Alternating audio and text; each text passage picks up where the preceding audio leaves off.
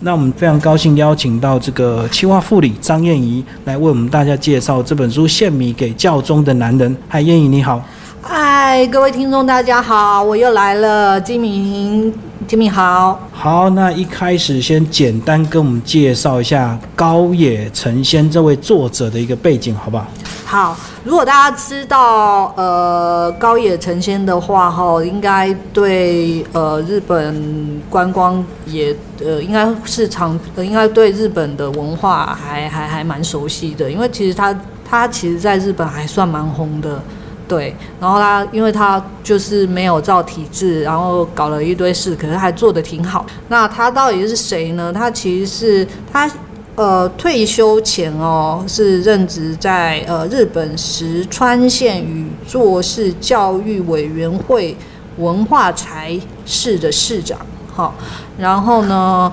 呃，他一九九五，他是一九呃一九五五年生于石川县的宇作市，然后。呃，诶，他的经历还蛮有趣的。他以前曾经做过呃撰稿员，为科学杂志编稿，然后也担任过呃电视台的企划编剧，哈，然后也做过呃呃公务员的呃临时雇员，就是约聘人员啦，哈。然后，呃，后来他就是去了农林水产课以后，打造了一个呃极限村落，成为观光的热点。那他有这被日本呃封为超级公务员的美誉，然后呃做了很多对呃农村有。有建树的事情，所以是一个蛮传奇的人。然后他本身也是一个和尚。哦，对他们家好像世代就是一个呃僧侣，对不对？对，是僧侣。然后他是第四十一代的传人。是是。好，那他这个他的故事是不是要先从他一开始做这个呃引进这个美国优福节目进来开始？是他原来哦是在一个呃也他原来工作的地方是所谓的呃教育委员会，就是教育课这样这样子的单位哦。然后呢，他负责的是石川县宇作市教育委员会的生涯学习课里面。呃，有一个专案专门负责一九九六年七月一日。如果大家去网上查的话，一九九六年的七月一日，呃，日本开幕了一个呃太空科学博物馆，叫做 Cosmo Isle 宇宙。然后这个太空科学博物馆是日本第一个太空科学博物馆，那里面陈列了很多呃跟太空有关的东西，然后跟 NASA 有非常。呃，密切的合作，然后呃，里面有展示呃水星火箭啊、月球和火星的探测仪、太空人穿过的太空衣等等。然后那个呃 Cosmo Isle 呢，其实非常受日本人的喜爱，也是呃造成当时造成日本呃轰动的一个旅游观光景点。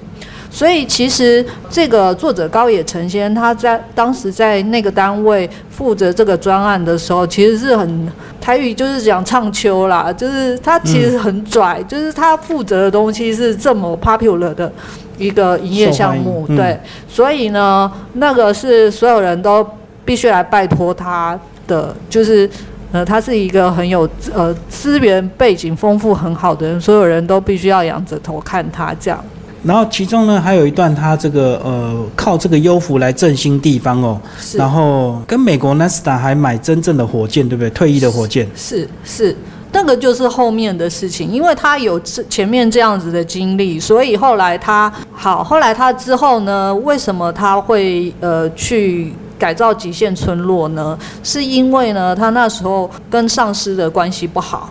那当时他跟这个美国纽约自然历史博物馆买了一套优福系列的影片。那这个影片呢，其实花了八万日元，可是他的上司呢却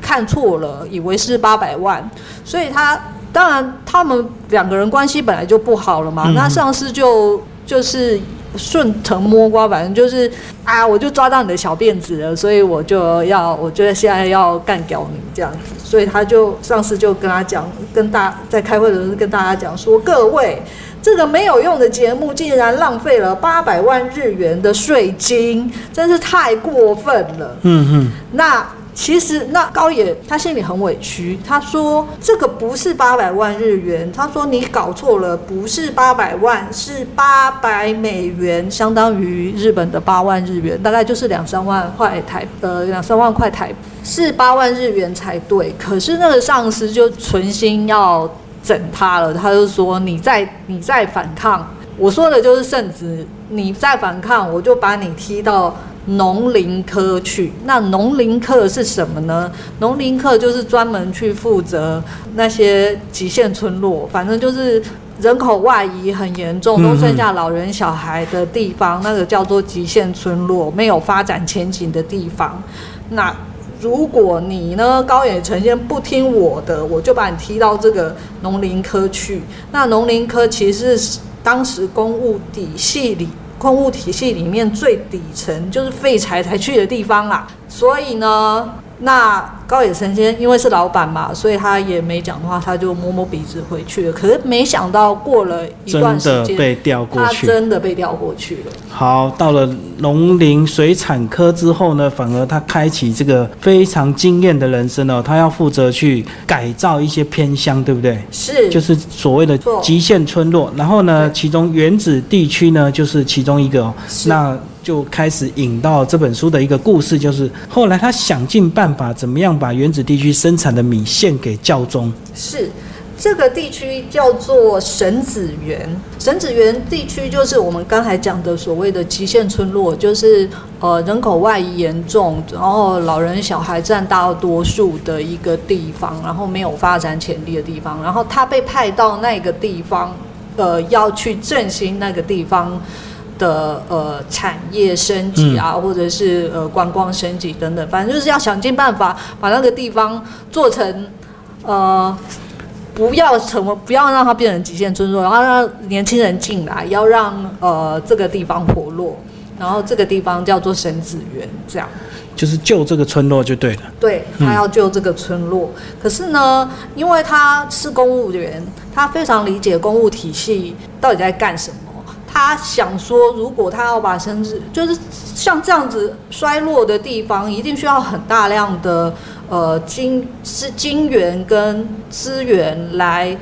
改造。可是如果他要提一个很庞大的经费来改造这个地区，第一个他不确定能不能做得好，第二个他还要经过层层的公务体系，还有议会体系。然后才能去呃把这个钱申请下来，所以他当时根本没打算这么做，他只申请了一个六十万的呃六十万日币的预算，然后这六十万日币呢，其实刚好也不用通过议会的审核，所以其实就是呃他们单位里面自己如果呃老板说 OK 就 OK 的，那他的这六十万其实你做不了什么事，所以其实他大部分的钱都去拿去考察跟。考察其他地区怎么做，这样。那后来他所有做的事情都是用没有资源的状况下把它做起来的。所以是非常厉害，因为它是这个呃极限村落，所以它当然很多这个人口外移哦，这个整个村落都剩下一些老人家。那他要改造这个村落，当然第一点呢，就是一定要吸引很多年轻人回来。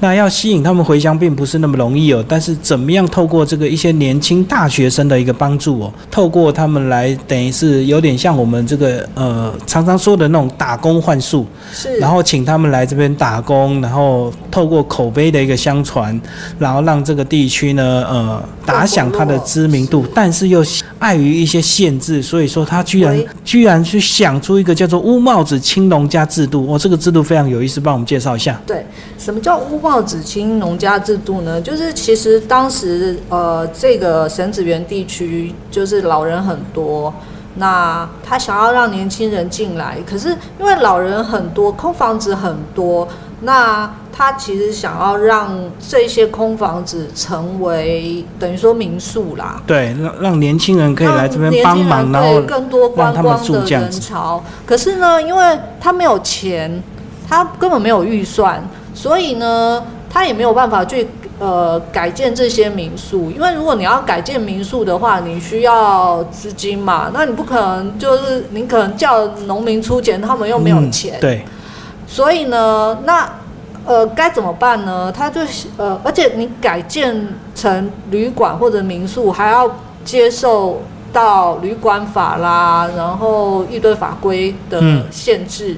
所以他就想了，呃，想来想去，他就想到说，哎，我们可以来请年轻人跟这个呃当地的农家结成亲家，就认亲就对对，认亲。就比如说我是年轻人，然后我就去跟找一个沈子园的呃农农民农家，然后认他为干爹或干妈。那我去住干爹跟干妈家，就没有所谓的旅馆的问题。对对对，所以等于说我我去住亲戚家，就规避了这个旅馆的问题。但是呢，我必须要去那边付，我去那边不是白住哦，就等于说我还要去帮他们照顾农地什么的，然后呃要帮他们做事，然后用等于说这样打工换宿的方式，然后让更多的年轻观光客进来。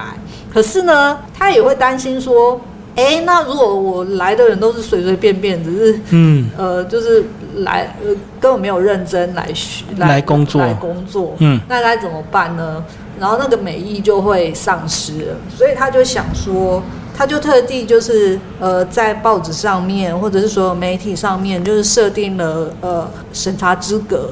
所以你要来这个认干爹或干妈不是那么容易的，对，不是你还要干爹干妈，还还要干爹干妈说哦，我觉得这孩子很不错，我还要试试看跟他们相处哦，然后才可以有，所以那个值就会变得很好，那个品质就会变得很好，然后也可以呃有后续的那种扩散效应。然后他最有趣的一最有趣的是，他找来了会喝酒的女大学生，这个一开始造成误会，对不对？你为什么要找女生，然后要喝酒？你要干嘛？他们就觉得那个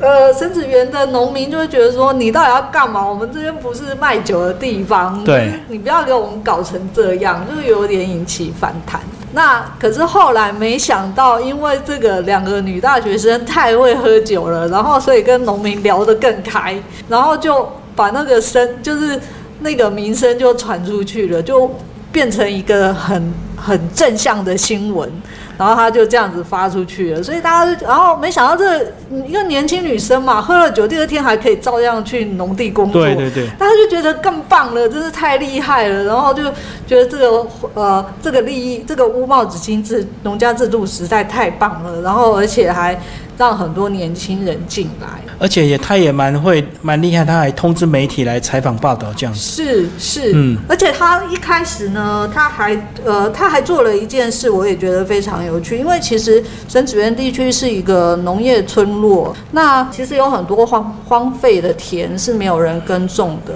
没有人力，对，嗯没有人力。那他那时候一开始他就说，哎，大家可以来认领这个田地，然后来就跟我们那个假日农夫一样，就是你认一块田这样。对，而且你觉得 OK 以后，你还可以移民进来，移民到这个神子园地区来。那如果越多年轻人进来的话，他是不是就能改变这个原来的呃村落结构，就不再是老人，就变得那个整体的呃平均年龄就会变得更年轻。可是他一开始呢，他并没有用，他并没有用呃国内媒体的力量，他不是发国内媒体，他都发奇怪的媒体，都是那种外电。比如说路透社啦，然后那个什么什么乱七八糟，反正卫报啊什么的。所以呢，一开始他发这个讯息出去，一开始有呃这样子的报道的时候，是英国卫报率先报道他这个消息。嗯，所以第一个来沈子元认养梯田认养他们天地的人，是英国大使馆的人。是就是透过卫报的报道这样。对，但是呃，这一旦这样，就是这个事情发生以后，又是一条新闻，是所以他是其实是非常会善于操作新闻的人，就是没有人会想到说，哎，为什么有一个外国领事要来认领。呃对，要来认领一个那么偏乡的一个呃乡村，然后它是一个极限村落的田地，然后要认领它，要来耕种它，所以它又是一个新闻，就它很有那个操作媒体的头脑。那他透过很多种方式呢，把这个人口引进来，不管是这个女大学生，或者是一些呃都市人，请他们来认养这个农地之后，当然生产出来的稻米呢，它就一定要有出路哦。是那所以呢，这个他怎么样把这个神子园的米这个献给教宗，这个又有一些故事帮我们介绍一下。对，这个就到达到了我们的呃这个主题了。为什么它叫做献米给教宗的男人人呢？其实他一开始根本就是乱投，因为他一开始是觉得说，啊、这个神地方叫做神子园，神子园就是神子就是。皇帝的孩子就是皇子，然后皇子是谁呢？皇子当然就是皇室啊，所以他一开始想要献米给那个日本皇室，然后因为日本皇室当然就觉得说，哎，好啊，来试试看啊。一开始本来是答应的，可是后来这高野成先本来觉得很高兴，可是后来呢，皇室就回呃就推翻呃原意，就是说、呃皇室只吃某一个什么什么地方的米已，经有限定就对嗯，然后抱歉，我们没办法跟你们合作这个，呃，没办法，皇室没办法吃神子园的米这样，然后也没说其他的理由，所以反正就共估了嘛。那接下来怎么办呢？他他就这条线就断掉啦。那他又想说，那怎么办呢？那神子园还有什么啊？他就想说，哦，神子就是神的儿子，就是呃，Son of God。然后，那谁是神的儿子呢？那当然是教宗啊。嗯，然后我们一般人就会觉得啊，这什么这这怎么献米给教宗啊？拜托哎，他的人在罗马嘿，梵蒂冈哎，我怎么献怎么怎么献给他？然后而且你知道寄那种农产品要去国外是很麻烦的，他还要什都要么检疫的，对对，嗯很麻烦。所以呢，他。怎么办呢？可他他，我觉得这个人有趣的就是他没有，他只要决定做那件事，他中间的麻烦他都会努力排除。所以呢，他就跑去那个大使馆，然后跟大使呃跟梵蒂冈的大使说：“哎，我们想要献米给教宗，那可不可以请教宗吃我们的米？”这样，然后没想到哎，大使馆的人就说：“哎，愿意帮忙。”后来也得到了好好的回应。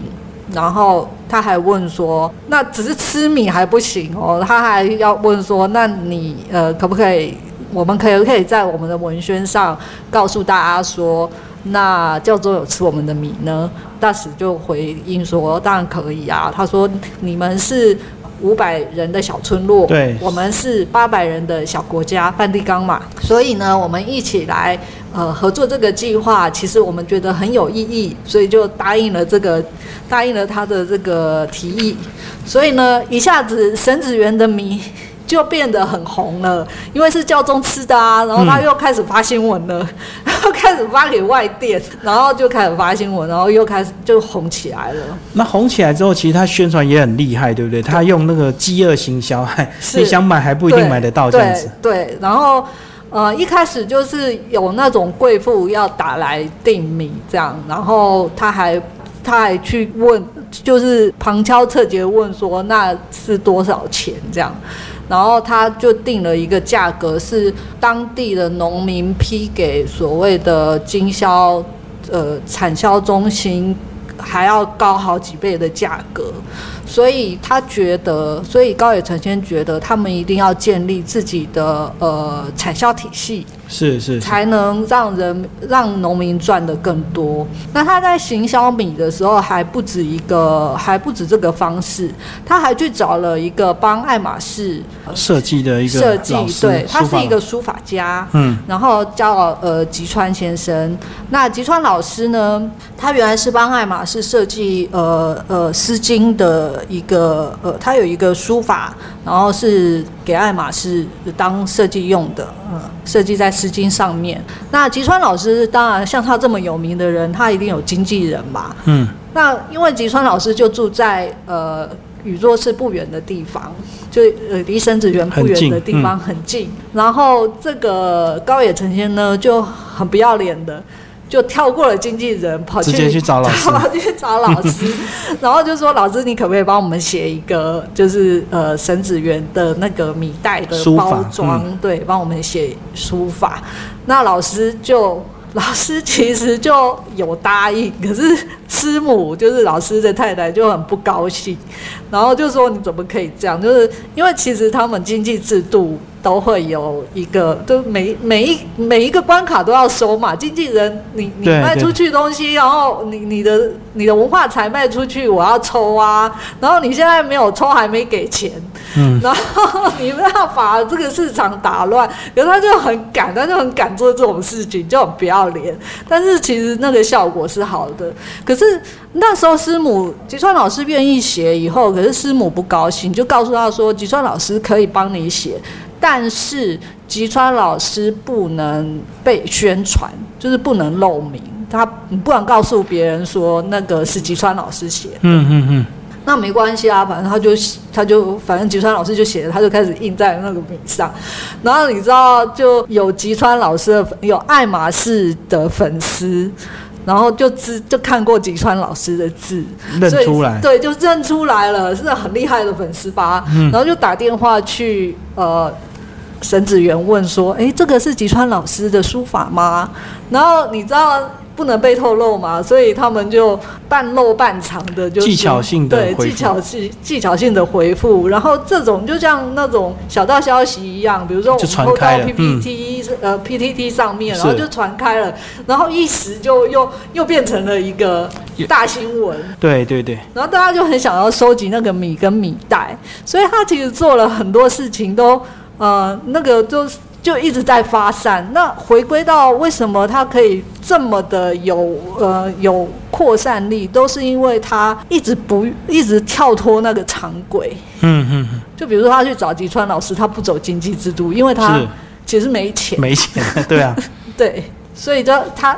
他可以就是弄很弄出很多新闻。而且呢，这个特别是当他这个米打响知名度之后呢，他为了维持它的品质，他居然还呃不走传统的检验制度，他居然还用这个卫星，对不对，来拍这个神子园地区的这个对，来看它这个稻米的一个品质。对，这个就是他，因为他自己有呃之前在做那个太空科学博物馆，所以他有一些资源，所以他就到处去，他就去呃问问问聊聊，然后就把这个资源斗起来了。然后那个卫星的卫星检视米的那个仪器其实非常的精准，它可以看得出米里面每一颗米里面它的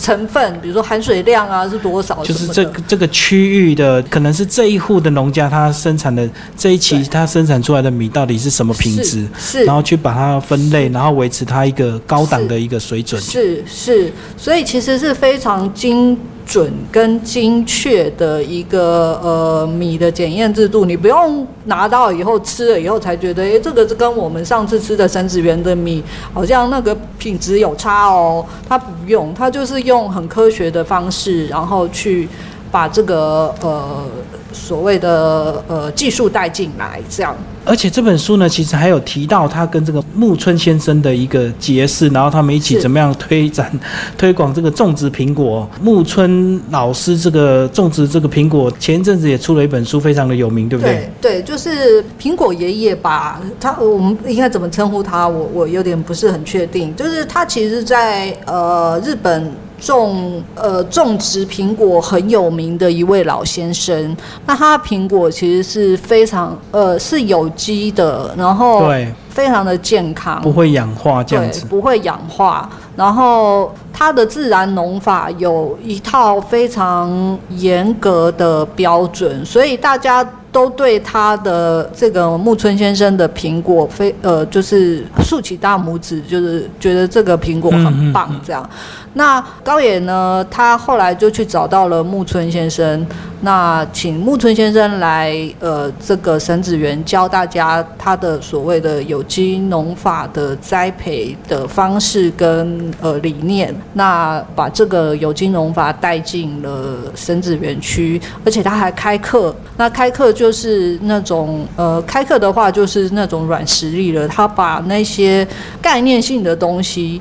他开课是收钱的，他把那些概念性的东西转化成文化财。是是是，然后让它继续的转动，这样。我觉得这个除了这个这个献米给教宗之外，他还有一段是非常厉害，就是说当他开始用这个自然农法，他不用这些农药或一些化学肥料，它可能就会跟一些利益有冲突，对不对？就会遇到反抗的势力，因为你不买，它就不能够去赚你的这个钱哦。是。那他最后怎么样去说服这个呃 IJ 的这个一个长官？然后他说要用这个不会腐败的米来打败这个 TPP。好，那最后呢，这个燕姨帮我们总结这本书，好不好？献米给教宗的男人这本书的一些呃，你个人的一个呃读书心得。好，我觉得这个人有个很有趣的点，就是他知道世界上有很多规则跟方法，然后是在做事上面走不通的，可是他不会屈就，呃，他不会去对那些呃规则跟方法他不屈服。嗯哼，那。大家知道，他其实从原来在呃宇宙是。经营那个太空科学馆的时候，很就是呃很红这样子，然后他的工作也很被人称道这样，然后那个地方也很受观光客的喜爱。可是被贬到农林课的时候，他已其实已经四十八岁了。嗯嗯。那四十八岁的人生，如果你还被贬到一个烂单位，就是不被大家重视的单位，那就。基本上就是宣告你就是要退休，等待退休了。对，基本上就是宣告你要退休，你就只要上班下班都准时打卡。对，然后过你的退休人生，你可能看你要干什么，打麻将、种田、喝酒都没问题。那可是他却没有这样做。然后我觉得一个四十八岁的人生，呃，还能这么有冲劲，还能这么呃不畏惧。呃，所谓的困难跟突破、窠臼跟那些框架制度，我觉得很令人敬佩。然后我觉得这不仅是给我们这些中年人可以有一个自我检讨的机会，也可以给年轻人就是一个启示，就是不要因为框架而限制住自己。嗯，好，非常感谢呃，这个清华副理张燕莹为我们介绍《献米给教宗的男人》。那这本书呢是时报出版六月出版的新书哦。那听众朋友如果有兴趣，呃，可以去找这本书来看。好，谢谢我们燕怡，谢谢谢谢金明。